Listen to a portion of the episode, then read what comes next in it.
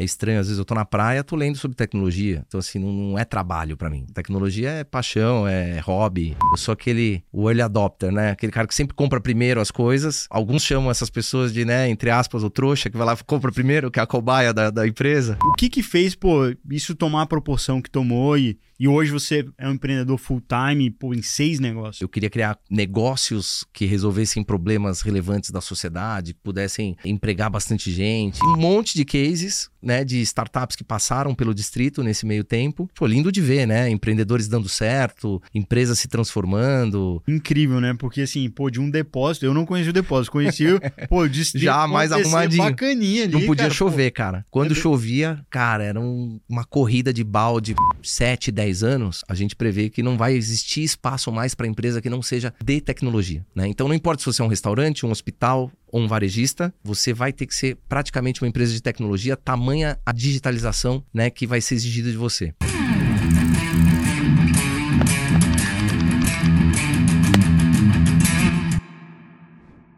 Fala pessoal, prazer estar aqui com vocês de novo em mais um B-Hub Cash, né? Papo de empreendedores. E dessa vez a gente traz aqui um empreendedor serial, né? Ele que é cofundador de seis empresas, teve uma carreira também corporativa e também está em múltiplos mercados, muito forte em tecnologia e também, cara, com uma pegada, uma, uma pegada do lado bom da vida também, né? Quem está aqui em São Paulo conhece muito aí, né? Tatu Bola, Eu Tu Eles, entre outros. Também a gente está aqui com o fundador. Então, sem mais delongas, né? Estamos aqui hoje com o Gustavo Araújo, né? Que é cofundador e CEO da, da Distrito, né? Que todo mundo do cenário de empreendedorismo né, conhece e é cliente também, faz parte da plataforma e acompanha todas as novidades, né? é, dos índices que, que eles trazem. Então, pô, um prazer estar aqui com você. Ele que também é nosso investidor aqui na B-Hub, junto com o Gerum, que é o cofundador dele lá no distrito. Araújo, prazerzão estar com você aqui hoje. Que isso, prazer é meu. Eu quero umas aulas com vocês. Já estamos combinando isso daí. Que nada, que nada. Pô, se for falar para back-office, coisa que ninguém ia falar, aí essa parte a gente sabe um pouquinho. Mas de Pô. resto, estão aprendendo. Não, super prazer estar aqui com vocês. Puta, adoro falar com outros empreendedores também, para empreendedores. Então, vambora, que o papo vai ser bom. Vamos que vamos. Bom, todo mundo conhece mais esse lado hoje em dia, já empreendedor famoso, serial, bem sucedido. Mas vamos começar lá desde o do começo. Poxa, você tem uma carreira interessante. Você fez duas faculdades, né? Você fez administração e fez a parte né, é, de relações é, é, Públicas. Relações públicas. Então, isso é animal, cara. Me conta aí, como é que foi isso e da, daí para virar empreendedor? E também, depois eu vou te perguntar da parte corporativa, que também é bem extensa, mas conta desse comecinho aí. Cara, bem, bem boa essa pergunta, porque eu sempre fui acelerado demais. Então, na época que eu fazia no primeiro ano de faculdade ali de administração, né, achava que aquilo era pouco. Enfim, falei, cara, não, segundo ano agora vou, vou me aplicar aqui, vou fazer mais uma noite. Aí me apliquei para relações públicas, passei e comecei a fazer administração durante o dia, relações públicas à noite. E assim que deu, que a faculdade permitiu, eu peguei um estágio, comecei em- tecnologia na Microsoft na época, eh, durante a tarde. Então era administração de, de manhã, Microsoft estagiando à tarde, relações públicas à noite, non-stop. Aquela- Dormir ali três horinhas por noite, né? Juventude é bom de... Juventude é bom demais, né? E, e foi assim, cara, esse começo e, e- e já na faculdade eu abri minha primeira empresa. Eu tinha uma namorada que era tradutora, eh, ela fazia medicina, então ela traduzia protocolos, documentos de pesquisa clínica, Caramba. e eu falei, pô, não é possível que as farmacêuticas contratam universitários para traduzir coisas assim, né? é, estudos clínicos e tudo mais. Vamos profissionalizar esse mercado. E aí ela foi minha primeira sócia ali. A gente abriu uma empresa de traduções. É, e essa empresa durou 15 anos. Caramba. Então, fui vender ela há pouco tempo atrás, aí alguns anos atrás. Pô, ainda teve exit ainda na É, primeira? teve o- aquele exit saída honrosa, né? Pô, bom. vendi a carteira de clientes, mas durante toda a faculdade, pô, eu tinha um faturamento, tinha ali meu CNPJ, já sabia o que era antecipar recebível no banco para pagar as contas. Então, eu começo a minha carreira de empreendedorismo ali já na faculdade.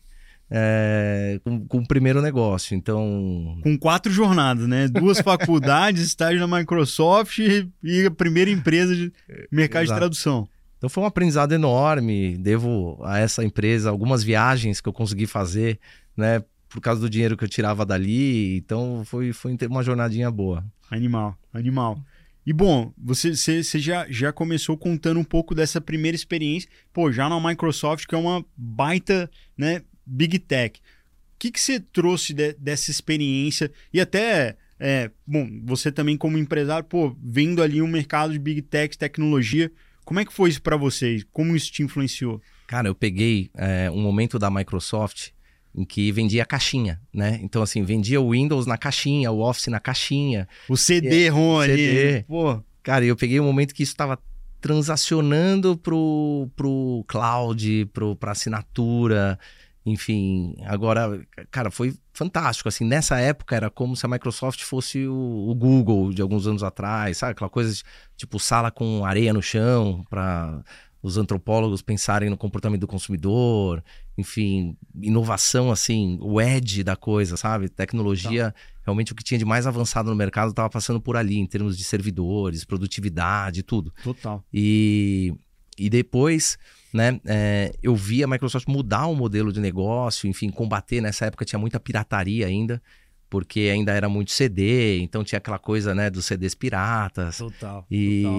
enfim, e eu vi o, o negócio escalar à medida que foi para o cloud, né? Porque a partir do momento que você tem um negócio desmaterializado da caixinha, você não tem mais como piratear. Total. É, e isso já começa a vir embarcado, com N tecnologias que se você não assina no online, você não usa. Enfim, então foi legal acompanhar um pouco essa transformação. E ali já plantou, né, já, já foi plantada na minha cabeça a sementinha de que putz, tecnologia vai transformar o mundo. Né? Esse é o meu mercado, é ali que eu me encontrei de verdade. Assim, eu é estranho, às vezes eu tô na praia, tô lendo sobre tecnologia, entendeu? Então, assim, não, não é trabalho para mim. Tecnologia é paixão, é hobby. Eu sou aquele, o early adopter, né? Aquele cara que sempre compra primeiro as coisas né? Alguns chamam essas pessoas de, né, entre aspas, o trouxa, que vai lá e compra primeiro, que é a cobaia da, da empresa. É, eu sou esse cara que está sempre experimentando tudo e tal. Eu sou assim também, me identifico totalmente. Mas, e, e, e, bacana também que, bom, tem esse lado muito forte de tecnologia que você falou, mas, pô, cara, você também é cofundador de seis negócios. Então, pô, essa parte de empreendedorismo também, cara, fala muito com você. E putz, o que, que foi essa sementinha? Você contou, pô, dessa primeira experiência com, com a namorada, pô, ainda na faculdade, mas o que que fez, pô, isso tomar a proporção que tomou e, e hoje você é um empreendedor full-time, pô, em seis negócios? Cara, eu sempre tive a noção de que, né, é, eu queria criar negócios que resolvessem problemas relevantes da sociedade, que pudessem é, empregar bastante gente, que pudessem né, é, deixar algum tipo de legado para o mundo que fosse positivo, enfim.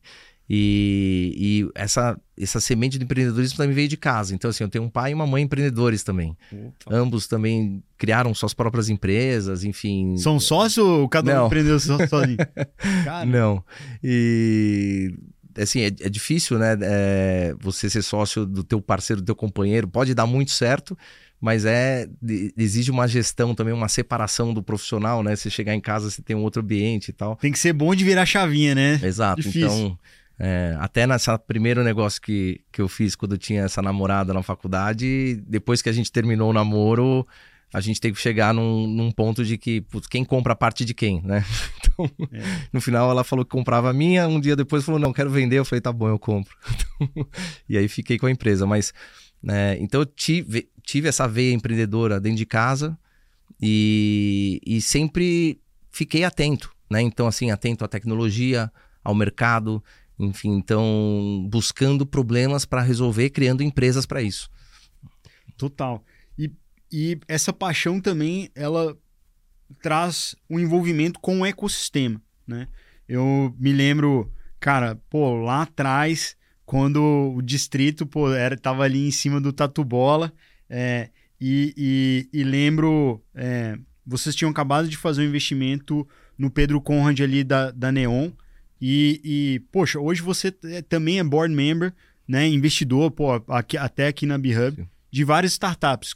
como é que foi também? é, Pô, uma coisa levou a outra, como é que surgiu essa vertente? Foi, então, em 2009, né, depois de uma carreira mais corporativa, eu passei por Microsoft, como estagiário, fui fazer um programa de treininho na Whirlpool, é, muito envolvido também com a parte mais de tecnologia lá. Depois fui para a Sony, tive a possibilidade de trabalhar no grupo que trouxe a marca Vaio de notebooks para o Brasil. Pô, que era top demais, muito né, top, cara? muito top. Hoje é- ela é comercializada pela Positivo aqui, né? É, mas no começo a gente montou fabricação, desenvolvimento de canal, tudo. E, e aí, mais ou menos ali em meados de 2009, né, o bichinho do empreendedorismo falando ali no meu ouvido já, eu falei, não, vamos abrir um negócio e junto com mais três amigos, é, a gente começa um venture capital voltado para alimentos e bebidas. Então a gente capta ali um pouquinho de dinheiro com é, investidores de mercado financeiro, enfim, pessoas que a gente conhecia, tinha no networking, e a gente começa a investir em bar, restaurante, enfim, operações de alimentos e bebidas. E de investidor, a gente aprendeu ali em dois, três anos e entendeu que a gente precisava virar operador. Então a empresa deixa de ser investidora para operar de fato essas casas. E, e hoje está indo super bem. Há dois anos atrás recebeu um aporte da, do Private Equity da XP. Nesse momento fez uma fusão com o Nino. Uh, hoje tem mais de 1.500 funcionários. Enfim, tem um sonho grande aí de um dia abrir um IPO eh, nos próximos anos. Então o negócio foi super bem. Porém, em 2014, né, aos cinco anos aí depois da fundação desse negócio, eu fui para São Francisco, né, naquele tava tendo o ápice dos bancos digitais, tecnologia, né, assim, bombando, começando a pegar muita atração, o Vale do Silício ficando cada vez mais conhecido, eu falei, eu preciso ir lá conhecer esse negócio. Eu tirei férias, fui para lá. Eu voltei atordoado, né? Então, fiz todo aquele passeio lá, fui andar de bicicleta lá dentro do Google, enfim, né? Fui conhecer os... Aquele filme lá do estagiário, vocês check all the box ali. Check all the boxes, cara. Fiz o, o tour completo. E eu falei, cara, esse ecossistema que tem aqui de investidores, venture capitals, empreendedores, empresas criando tecnologia, isso aqui é fantástico. Em algum momento isso aqui vai chegar no Brasil, né? Então eu volto de São Francisco, chego para o meu sócio da iLife, né? Do, desse, dessa operação de bares e restaurantes e falo, gente, vamos fazer uma aceleradora, né? Vamos abrir aqui um espaço para startups. É, e a turma, não, você tá de brincadeira, como é que uma startup vale 2, 3 milhões de reais? Você sabe o que a gente faz com 2, 3 milhões de reais? A gente abre duas casas, meu. É, então, Que fatura já no primeiro dia, Exatamente. porque abre. exatamente, cara. Então, assim, a turma no final acabou não querendo embarcar, mas eu, na física, junto com algumas outras pessoas, a gente alugou um depósito que era ali na Rua Augusta, esquina com a, com a Estados Unidos. Eu E lembro tinha? demais. Em E cima, tinha o, o próprio Tatu Bola o ali. próprio Tatu Bola. Então, embaixo era o Tatu Bola e em cima era um depósito que tudo que fechava assim de casa que não dava certo, máquina de gelo quebrada, cadeira, mesa, a gente levava para lá. Eu falava, pô, na- nós estamos na esquina da Estados Unidos com a Augusta, no, no coração dos jardins. Não é possível que nós vamos ter um depósito de coisa quebrada aqui. Então a gente se livrou do depósito. Eu aluguei na época com um grupinho que gostava de tecnologia e a gente fez um coworking chamado Distrito.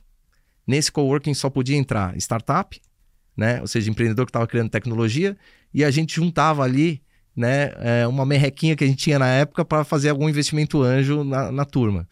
E aí o Pedro, o Pedro Conrad surge nessa, nessa época. Então, o Pedrão estava saindo de uma aventura, que ele, um, de um business, de uma venture, que era uma venture builder, Sim. chamava Startup House. Incluído, eu já, já tinha investido em duas startups dele. Olha só, Lá. essa parte também não conhecia da história, não. Eu, eu sei do Startup House que ele fez ainda na faculdade. né?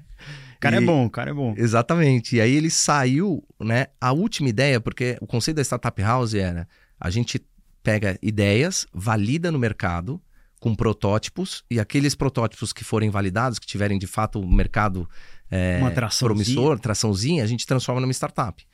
É, E aí a Startup House estava acabando e ele tinha uma última ideia, que era para validar, que era o banco digital. Então, Começou como controle, né? Antes do Neon. como controle, né? Que eu falo pro Pedro, cara, não tinha nome pior do que esse, que é o controle. Que na verdade- Exatamente, que era um nome esquisito, tinha um ponto no meio, Y. Então, e aí no, no, no meio do caminho, então ele começa com uma conta pré-paga, né? É, com o objetivo de virar um banco digital.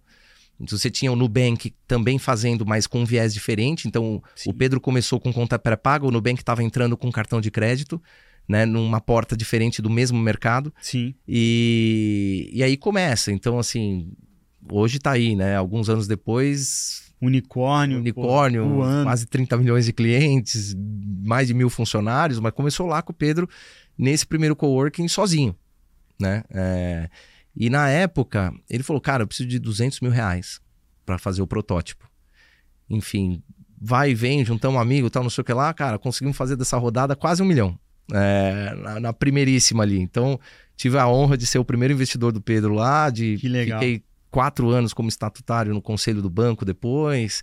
Enfim, é, e hoje torço pela turma aí, estão fazendo um trabalho enorme de inclusão financeira é, e várias outras histórias, assim, né? Passou a Inloco Media passou por lá também como residente, depois foi comprada pela Magazine Luiza, né? A gente teve Monetos, foi comprada pelo Santander, né? É, a Ata depois também passou pelo distrito, foi comprada pelo Quinto Andar há pouco tempo atrás. A Minuto VC foi comprada pela Ambev, né? A Supermercado Nau foi comprada pela B2W. Então, assim, a gente tá. Puta, sim. Um monte de cases, né? De startups que passaram pelo distrito nesse meio tempo. É... E, pô, lindo de ver, né? Empreendedores dando certo, empresas se transformando. A nossa história meio que tá junto com a, com a história desse mercado aí de startups e tecnologia. Total, cara. Incrível, né? Porque assim, pô, de um depósito, eu não conheci o depósito, conheci o, pô, de Já mais arrumadinho. bacaninha ali, Não podia cara, chover, pô. cara. Quando é chovia, cara, era um, uma corrida de balde, todo mundo, porque tinha goteira no negócio inteiro. Pô, eu também não experimentei uns, isso. Dois cara, anos lá com goteira.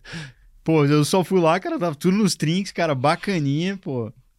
Muito legal, cara, muito Engraçado. legal a história. E aí, o que é legal, assim, dessa fase, o, de 2014 até 2018, o distrito ainda era um, um projeto paralelo.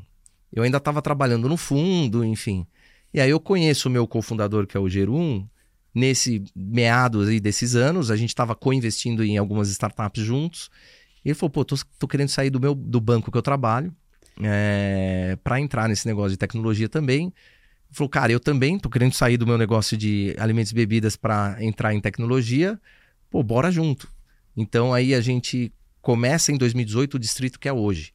Porque era um coworking com investimento anjo. A gente, na época, compra ali os sócios que fizeram parte dessa primeira fase, mantém a marca.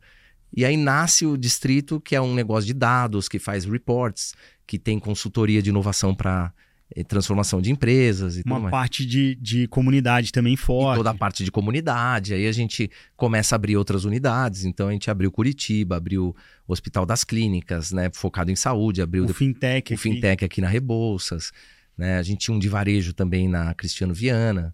É... Enfim, a gente chegou a ter cinco prédios. Caramba. É. É, é tem, tem um ali, o, o, é, o da João Cachoeira. Não, João Cachoeira não, desculpa. O da. Ali em Pinheiros também, perto do. Isso, é esse da Cristiano Viana, ah. que era de varejo. E hoje é um hub de esportes, né? Não é mais nosso. A gente é, inclusive, investidor do, da startup que está lá criando isso. Hoje está com a turma lá da SBF, que é a dona da Centauro, da Nike ah. no Brasil. Estão fazendo um super trabalho. Eles têm todos os apps dos clubes. Então eles fazem o app do Corinthians, do São Paulo, do Flamengo. Mal. E os apps estão virando fintechs agora, né? Porque você tem uma wallet lá dentro para vender ingresso, para vender total. toda a parte de merchandising. Todo mundo vai ser fintech em algum momento. Né? Exatamente. Então, esse negócio está crescendo super bem. Mas é, é legal, assim, era uma startup investida nossa que acabou assumindo todo um espaço que era distrito ali também. Total, total. É... E, assim, uma coisa leva a outra, né? Isso que, isso que é legal da, da sua jornada, né, Araújo? Tipo, pô, você começou, cara, já com um negócio, cara, direto na faculdade, mas ao mesmo tempo estagiando numa big tech. Pô, dali teve uma carreira corporativa, faz essa viagem, tem um clique, mundo distrito, começa a investir em startups, também é board member. E, poxa, o distrito tem essa transformação. É uma, foi, foi uma espécie de pivô. Como é que foi isso que. Pô, o que, que foi ali que te levou a virar essa chavinha? E, cara, ao mesmo tempo, assim, é, ser essa, essa multiplataforma, né? Porque tem relacionamento com o corporativo, tem relacionamento com startup. Como é que foi essa chave como é que é lidar com isso tudo?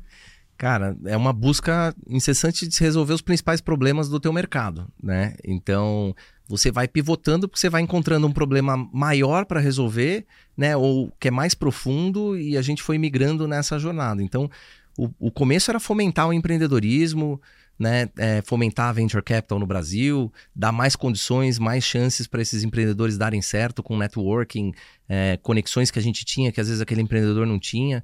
Enfim, depois, a hora que a gente trouxe a, a empresa para a equação, né, no começo, então, nasceu só com o empreendedor.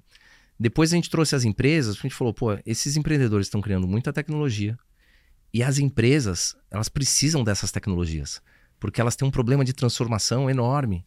Né? O consumidor está se digitalizando, o e-commerce está crescendo brutalmente, né? você tem uma baita experiência de consumidor hoje, você precisa dar num app, e as empresas não sabem fazer essas coisas e as startups fazem. Como é que a gente une? É, sabem? Como é que a gente une esses dois mundos? E a gente falou, legal, agora a gente precisa então saber onde estão as startups, porque entrava lá um problema da Coca-Cola. Pô, legal, quero aqui uma startup de logística reversa. Pô, tá bom, cadê as startups de logística reversa? Quem são? Onde elas estão? Então a gente não tinha dado, não tinha como entender quais eram as tecnologias que estavam sendo criadas no Brasil. Falou, pô, nós vamos ter que criar isso. Então a gente começa ali um banco de dados para mapear o mercado brasileiro de startups e a gente começa a produzir relatórios. Então, assim, relatórios de logtechs, quais são as startups transformando logística, fintechs, quais são as startups transformando o mercado financeiro. E por aí vai. Então, uma coisa leva a outra, o, o empreendedor que não aparecia no report, que, que acontecia? Ele ligava puto pra gente no dia seguinte. Ele falava: Meu, você soltou um reporte de fintechs, eu não tô lá. Eu falei, cara, se cadastra no nosso banco. E aí foi isso. Então, assim, a gente foi mostrando pro mercado que ele se cadastrando no nosso banco de dados, ele poderia aparecer depois nos reports, nos nossos mapas. E nisso a gente foi criando o banco de dados. Né? Hoje em dia, alguns anos depois, é, a gente é o maior banco de dados hoje da América Latina de startups, venture capital. Inovação aberta. Inovação. Então a gente tem muito dado de. A gente sabe quantos funcionários as startups têm, os investimentos que elas estão recebendo, se elas estão crescendo ou não no digital, né? Enfim.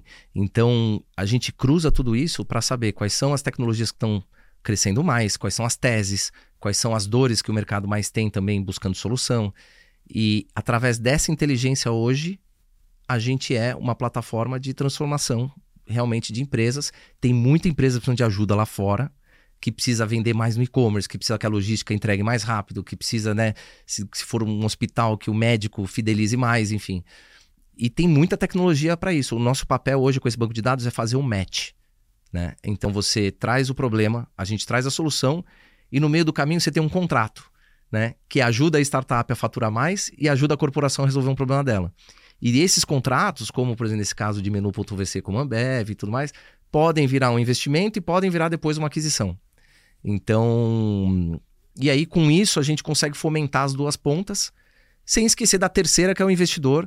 A gente fornece muito dado para venture capital também. E hoje são 120 venture capitals parceiros, Caramba. né, usando a plataforma. Pô, é a indústria toda, né? Todo mundo é parceiro, né? É, nas Pô. três pontas a gente tem 40 mil startups na ponta de startup, Caramba. 120 venture capitals na ponta de, do venture capital e 80 empresas na ponta de empresa. Caramba. E aí a gente está vendo hoje como é que a gente consegue abrir mais a plataforma para gerar mais negócio entre esses três players. Caramba, que animal. E, bom, Araújo, agora que você acabou de mencionar isso, poxa, você é um dos maiores especialistas, pessoas que mais conhece, né, pô, do, do CVC, né, o Corporate VC, e, pô, como que é, é essa perspectiva do estratégico, né, da empresa, pô, por que que ela busca, né, conta um pouquinho pra gente, por que que faz sentido para a empresa, por que que faz sentido para a startup ter um investidor estratégico? Cara, para a empresa, esse é um, uma grande engrenagem da transformação digital do negócio, né, porque o corporate VC, ele primeiro traz uma, uma questão que é, a gente chama de eyes and ears, né? Que é você colocar os teus olhos e, a, e os teus ouvidos em mercados relacionados ao teu. Então, coisas que estão orbitando, né? Então, muitas empresas começaram a investir, colocar o pezinho em fintechs. Por quê? Porque é uma maneira de você também monetizar mais a tua própria base de consumidores, Total. agregando ali uma camada de serviços financeiros. Só que você tem hospitais, você tem varejistas. O core business dessa turma não é serviço financeiro. Total. Então, como é que você começa a colocar né, os teus olhos e teus ouvidos num mercado que ajuda e potencializa o teu, mas não é o teu core business. Então, faz com quem entende.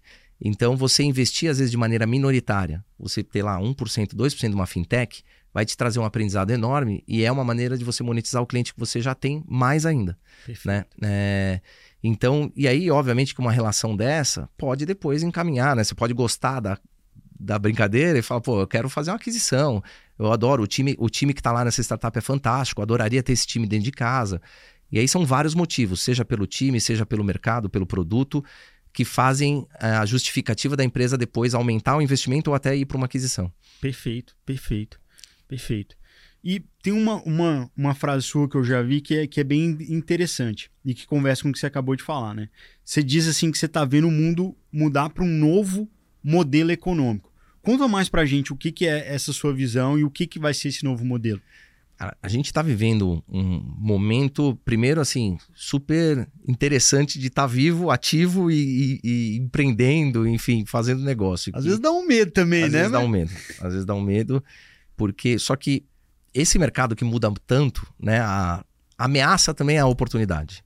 Verdade. Então, assim, uma das coisas que a gente fala para as empresas é, cara, também é um banho de humildade. Você pensar o seguinte, pô, tem tanta gente criando tecnologia lá fora, não é possível que eu que eu vou pensar que as melhores mentes estão exclusivamente dentro da minha, do, da minha empresa. Porque não estão. Tem muita gente lá fora que é boa pra caramba no que eles fazem. Né? Então, se a Ambev, que é a maior cervejaria do mundo, foi buscar a marketplace B2B fora dela, com quem entende, né? enfim, se a gente tem uma AFIA que está fazendo muitas aquisições de startups, vai buscar prontuário eletrônico, apesar deles entenderem muito de saúde, eles vão buscar quem é especialista em prontuário eletrônico, quem é especialista em prescrição eletrônica de medicamento, por aí fora. Então, você começa a entender falando o seguinte: pô, eu tenho muita gente muito boa criando coisas interessantes lá fora, como é que eu capitalizo, como é que eu trago esse valor para dentro da minha empresa, né? E aí, através de parcerias, ou investimento, ou aquisições, enfim, são vários modelos. É, mas, voltando aqui agora à, à, à pergunta, né? esse novo modelo econômico, basicamente, é fruto de um, um advento dos últimos 10 anos. O que aconteceu? Você não tinha Nubank, você não tinha Neon, você não tinha Alice de convênio digital, você não tinha né, iFood, Rappi há 10 anos atrás. O que, que acontece? Essa turma toda chega né, nesses últimos 10 anos.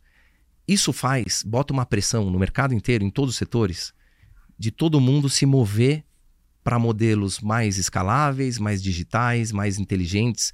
Todo mundo, porque não é só o banco digital que está pressionado, é o banco tradicional agora também. Né? Então, e aí você começa a criar um novo tipo de, de empresa né, que vence nessa nova dinâmica de mercado. Então, assim, que é uma empresa asset light, que é uma empresa altamente digitalizada.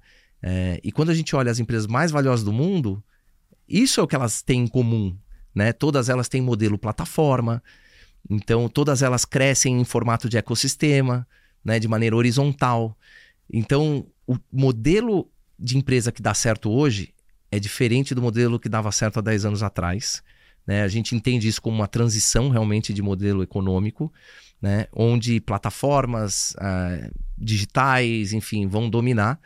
Então, as empresas precisam botar o pé nesse novo modelo, ou então acelerar e se transformar de maneira mais agressiva para ele, porque em 7, 10 anos a gente prevê que não vai existir espaço mais para empresa que não seja de tecnologia.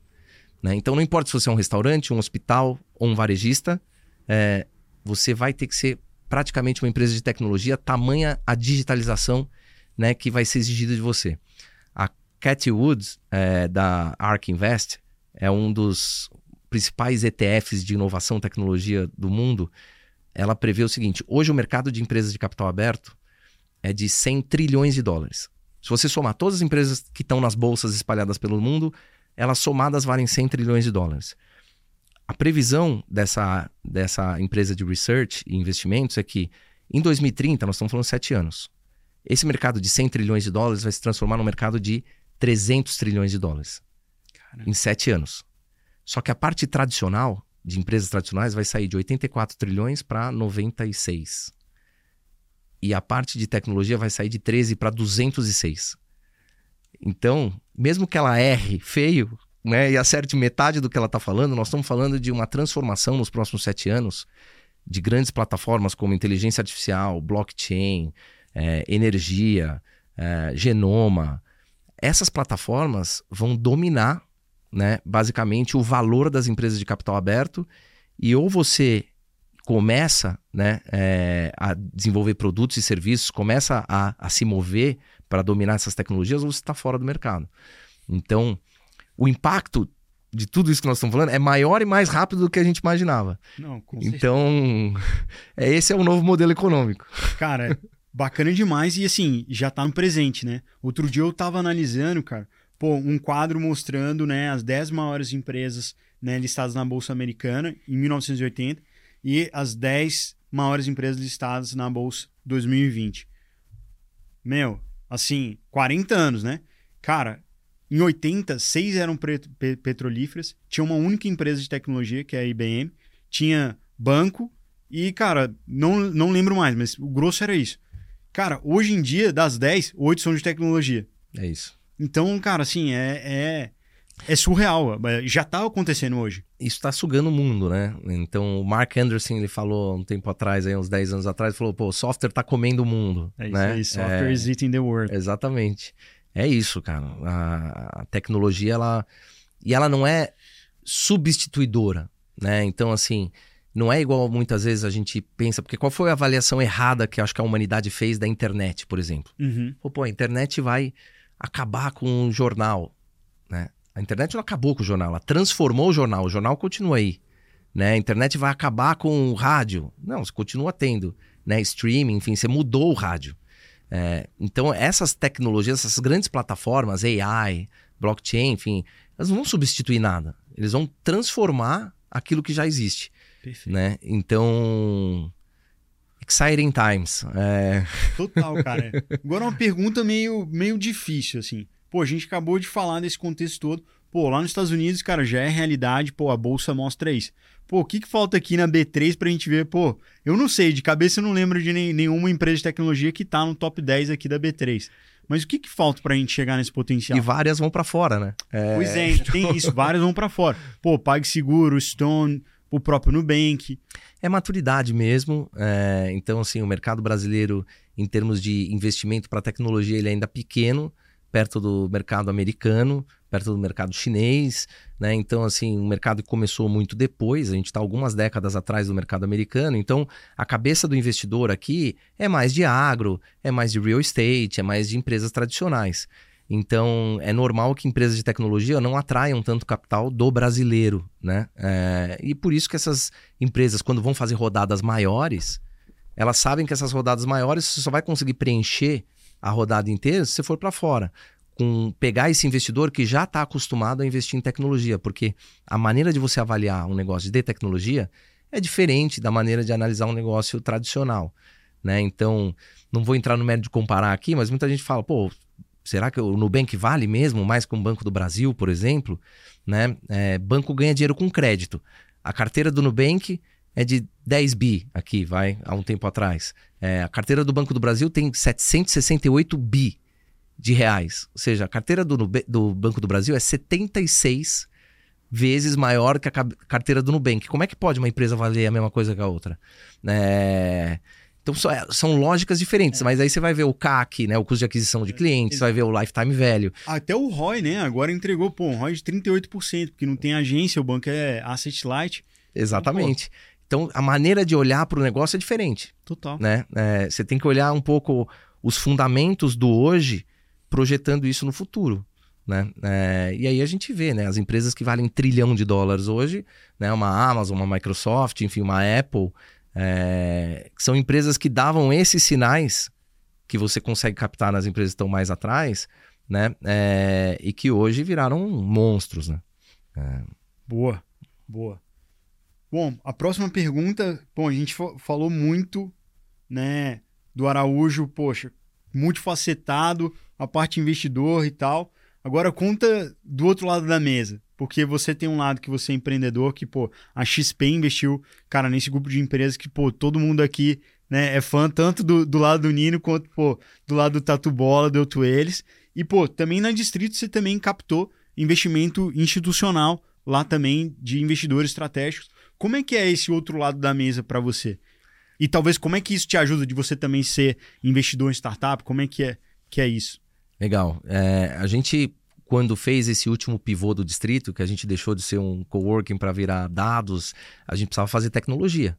Né? Então a gente falou, pô, nós vamos ter que captar investimento, porque fazer tecnologia é caro. Pô, engenheiro né? é, difícil. é concorrida é caro o negócio.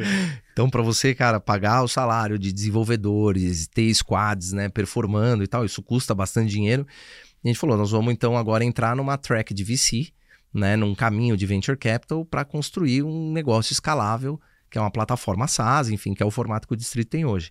Então, a gente fez uma rodada seed, né, em 2000, final de 2019, começo de 2020. A gente teve um VC da turma do, do mercado Bitcoin, enfim, a Gear Ventures entrando. A gente teve a Via Varejo com o Corporate Venture Capital dela, que é o Via Next entrando, é, que é um investidor institucional. Então, isso já traz um outro tipo de governança também, né? Então, tem que reportar balanço todo mês, porque é uma empresa de capital aberto, inclusive, Total. né? Então, é... mas foi muito bacana, assim, o, o, o processo de captar, é, que até foi curto no nosso caso ali. A gente estava né, é, basicamente conversando, por exemplo, com uma via para ser cliente do distrito. Né? Ela estava querendo trazer tecnologia para transformar o negócio do varejo dela. É, e o Banqui estava começando, enfim, tinha muitos serviços financeiros que a gente podia plugar ali no Banqui. E, e aí ela gosta tanto que rolou aquele tipo, me ajuda a te ajudar, sabe? Falando o seguinte, pô, investe no distrito que aí você vai me ajudar a te ajudar mais. então, e aí a Via entrou com as duas pontas, sendo cliente, que é nosso cliente até hoje, né? E é, com a ponta de Corporate Venture Capital também participando do negócio. Bacana. Você realmente vive, né? O Eat Your Own Dog Food, né? Então, pô, o que você recomenda para startup, você também pratica dentro de casa. É isso aí. É isso aí. Muito bom. E agora, caminhando já para a parte final aqui da, desse, desse nosso bate-papo. Conta pra gente, assim, qual que foi o maior aprendizado é, que você teve ao longo dessa jornada, é, ou, ou mesmo que você vê, assim, de evolução do ecossistema, para dividir aqui com a gente. Cara, eu acho que o maior aprendizado que eu tive é de que não dá para fake it until you make it. É, então, essa é uma expressão muito comum né, no mercado de tecnologia. É, para founders, existe uma parte disso que é é verdade, né? Do, do ponto de vista de que, óbvio, você precisa primeiro captar para depois construir. Isso é normal, porque sem dinheiro você não consegue construir, né? É, mas o que a gente está entendeu, eu acho que o mercado todo junto é que se você não tem tração, não tem número para comprovar, né, que o teu produto realmente é bom, que ele é, ele engaja, que ele tem recorrência, na hora que você chega na parte mais institucional, né, ou seja, captar com venture capital, é, que analisa mesmo o negócio, enfim, você não vai. Né? Você não consegue ir para frente. Então, construa desde o começo passos pequenos, né? não tente queimar etapas, porque demora tempo. Demora tempo, assim, é, para você construir time de vendas, demora tempo para você construir produto, demora tempo para você construir um time de customer success. Então, você começar a ver rodadas em períodos muito curtos e muito acima do que aquela startup é capaz de é, entregar, claro que você pode ter né, é, algumas exceções aí, mas é uma, era um comportamento que a gente viu muito ali em 2020, 2021, enfim, e que eu acho que levou o mercado para uma realidade fora da realidade. Então, assim, acho que agora, 2023, nós estamos vivendo o normal, que sempre foi, que é, cara, constrói business saudável, com fundamento, né? É, e, e não queime etapas. Né? E, e, e, a velocidade vem de você não queimar etapas. Tem uma frase do Google que eu gosto muito, que eles falam assim: velocidade na nossa área de coding, né, na nossa engenharia, é você fazer com qualidade, uma vez só. Total, total. Então, assim, fazer rápido é fazer com qualidade, entendeu? Aí você só faz uma vez só e você vai mais rápido. Então, é isso, assim, a, a, acho que o grande aprendizado para mim, como, né, para o Gustavo Araújo como empreendedor, para o Gustavo Gerum, meu cofundador, como empreendedor também, para todos os executivos que trabalham hoje no distrito, é, cara, não tem né, é, jogo fácil, tem que construir produto que funciona, que de fato resolve a dor do, do cliente. Não existe jornada fake, vamos dizer assim. É, então, eu acho que essa realidade, com a falta de liquidez, se tornou ainda mais forte no mercado todo e está sendo muito bacana a jornada. Então, por exemplo, a gente, lá no distrito, nós só vamos abrir uma outra rodada depois dessa da, da Via Varejo, a hora que a gente tiver número para isso. Entendeu? Então, assim, a gente, o ano passado, reestruturou um negócio, né, para poder já entrar em break-even e dar lucro. Hoje o distrito dá lucro, né? A gente não tem essa pressão de caixa e tá como sempre deveria ser. Hoje a gente, hoje em dia vale mais uma comemoração de break-even e de EBITDA Total. positivo do que a do Série A, B ou C que foi captado, Total. cara. Então, então acho que esse é o grande aprendizado aí dessa mudança de mercado. Cara, total, cara. E assim, gosto demais do que você falou, porque, cara, é, ver, é verdade, né? Assim, e, e, a gente vê até meia culpa de, de alguns grandes VCs falando, pô, a gente colocou uma pressão no crescimento, pô, sem ter a base de tentação. Que aí, cara, vira também um castelo de areia, né? E até casos, cara, muito ruins até pro próprio ecossistema. Pô, você vê um caso de, de uma FTX, Poxa, Sim. É, cara, assim, é, é, da Elizabeth Holmes também, pô, cara, Sim. são casos muito marcantes aqui que, de maus exemplos, né? Pessoas pô, que não tinham um negócio ali, é, né? Um underlying business forte. Né? Então, pô, gosto muito desse mindset, né? Pô, empreendedor tem que ser empreendedor pela, pelos motivos certos. E uma coisa também que eu acho que é muito legal da sua trajetória é, cara, pô, pensar no longo prazo. Pô, olha, olha como, como é bacana. Pô, cara, você começou lá desde a Microsoft, pô, depois o cara fez o distrito Cara, o distrito, pô, cara, é, é, relacionamento também, né, cara? Plantando sementinha, fazer um negócio consistente, pô, que dura no tempo, em todos os sentidos, né? Sim. Pô, não adianta também ser o esperto, pô, vou fazer aqui, vou. Pá. Cara, vai, vai, vai bater de cara com o muro, né? Então, pô, muito válido esse, esse aprendizado, muito Boa. bom. Bom, agora caminhando aqui pro, pro final, a gente tem um bate-bola aqui, um jogo rápido. Boa. São perguntinhas ali rápido pra, pra gente pegar aqui é, conhecer um pouquinho mais de você. Top, bora. Bora? Então vamos lá. Empreendedor ou empreendedora que te inspira?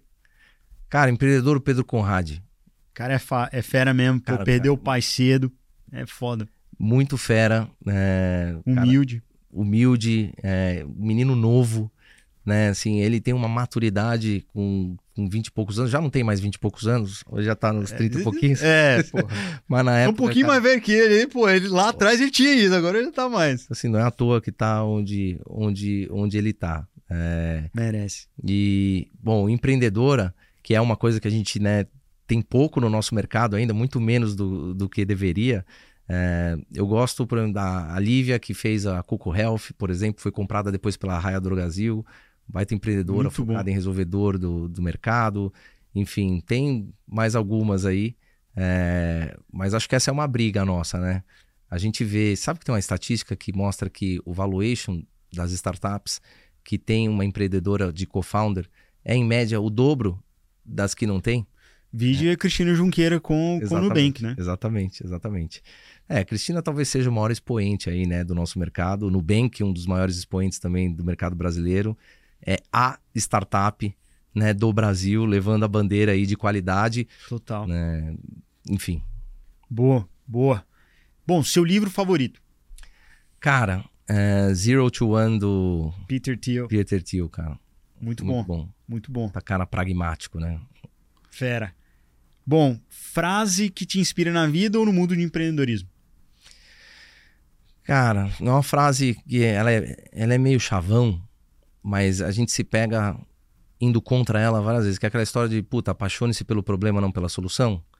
Cara, nós estamos na nossa terceira versão de negócio no distrito. Se tiver que ir para quarta, para quinta, para sexta, nós vamos, cara, porque a gente não está apaixonado pelo que o distrito é hoje. A gente está apaixonado pelos problemas que nós estamos resolvendo, mas se a maneira de resolver esse problema mudar, a gente tem que mudar junto. Maravilhoso, cara. Muito bom. Excelente.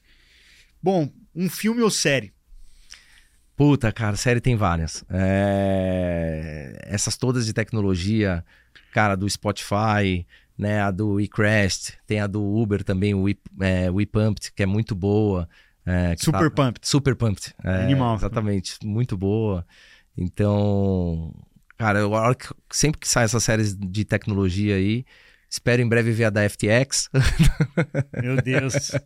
Essa aí vai, vai ter, com certeza. Já devem estar tá filmando. E, enfim, mas me, eu adoro essas séries voltadas aí para o nosso mercado. Boa. É, maior acerto da sua vida profissional? Cara, acho que o meu maior acerto é saber que eu sou ruim. É, em muitas coisas. E muito mais coisas do que eu sou bom. Então, constantemente, cara, eu tô mudando de função, mudando job description.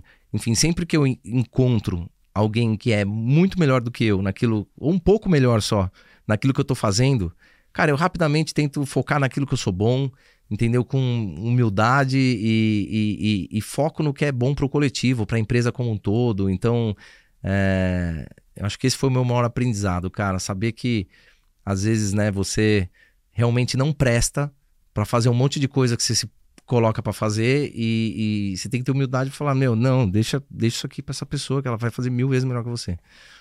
Perfeito, perfeito. É, pô, sobretudo quando você tem empresa em alto crescimento, às vezes você faz uma função mais malha-malha, você tem que se demitir daquela função, trazer uma pessoa melhor que você para assumir. É, e é tão claro, né? Daí passa um mês, você olha para aquilo e fala, meu Deus do céu. Que isso. Olha o que essa pessoa fez, né? É verdade. Eu jamais teria conseguido.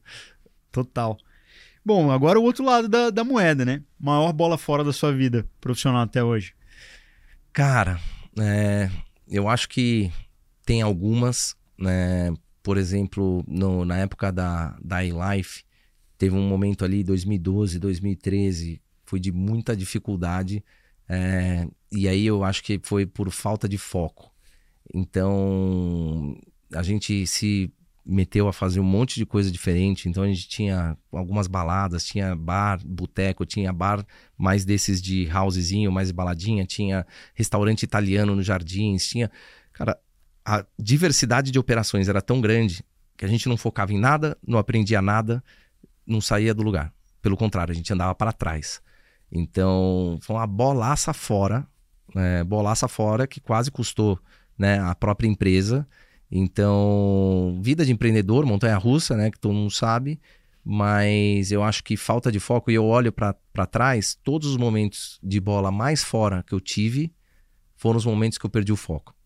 Então, no nosso mercado de tecnologia, quando você está até numa posição como distrito, que você vê muita coisa, muita tecnologia, cara, isso aqui é uma Disneylândia para você perder o foco. Total. E, e, cara, quer se ferrar, quer botar a bola fora, é, perde o foco, é isso.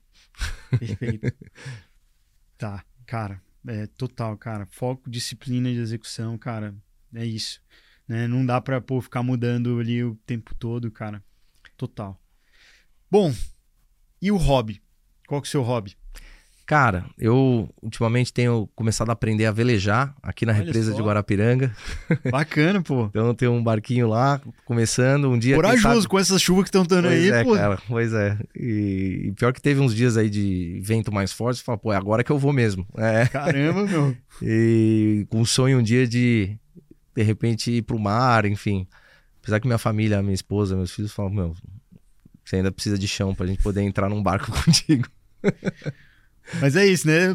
Nove mulheres não tem o, o filho e o mês, né? Então, é pô, aí, tem que dar tempo ao tempo. Justo. Bom, Araújo, essa, essa foi o nosso bate-papo. Poxa, obrigado demais pela aula. Sim, sua jornada é extremamente inspiradora.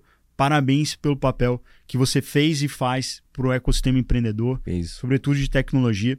Ficamos torcendo aí pro IPO e que abra muitos tatuzinhos, tatu bola, né? Nino Coutinho, porque é difícil ir no Nino, viu? Porque assim, é concorrido é lá. concorrido. Lugar bom é brabo, cara. Mas recomendamos todas as casas. Assim, poxa, prazerzão te receber. Boa. Obrigado mesmo pela troca. Que isso, Jorge. Você que tem que me dar aula aqui. Nós vamos desligar, vamos começar a aula contigo. Longe disso, longe disso. A gente fala de back-office aqui, a gente fala, foca no seu negócio que a gente cuida do resto. De negócio a gente não sabe muito não, mas no back-office a gente é bom. Boa. Valeu, valeu, gente. Prazer estar com todos vocês aí. Valeu, pessoal.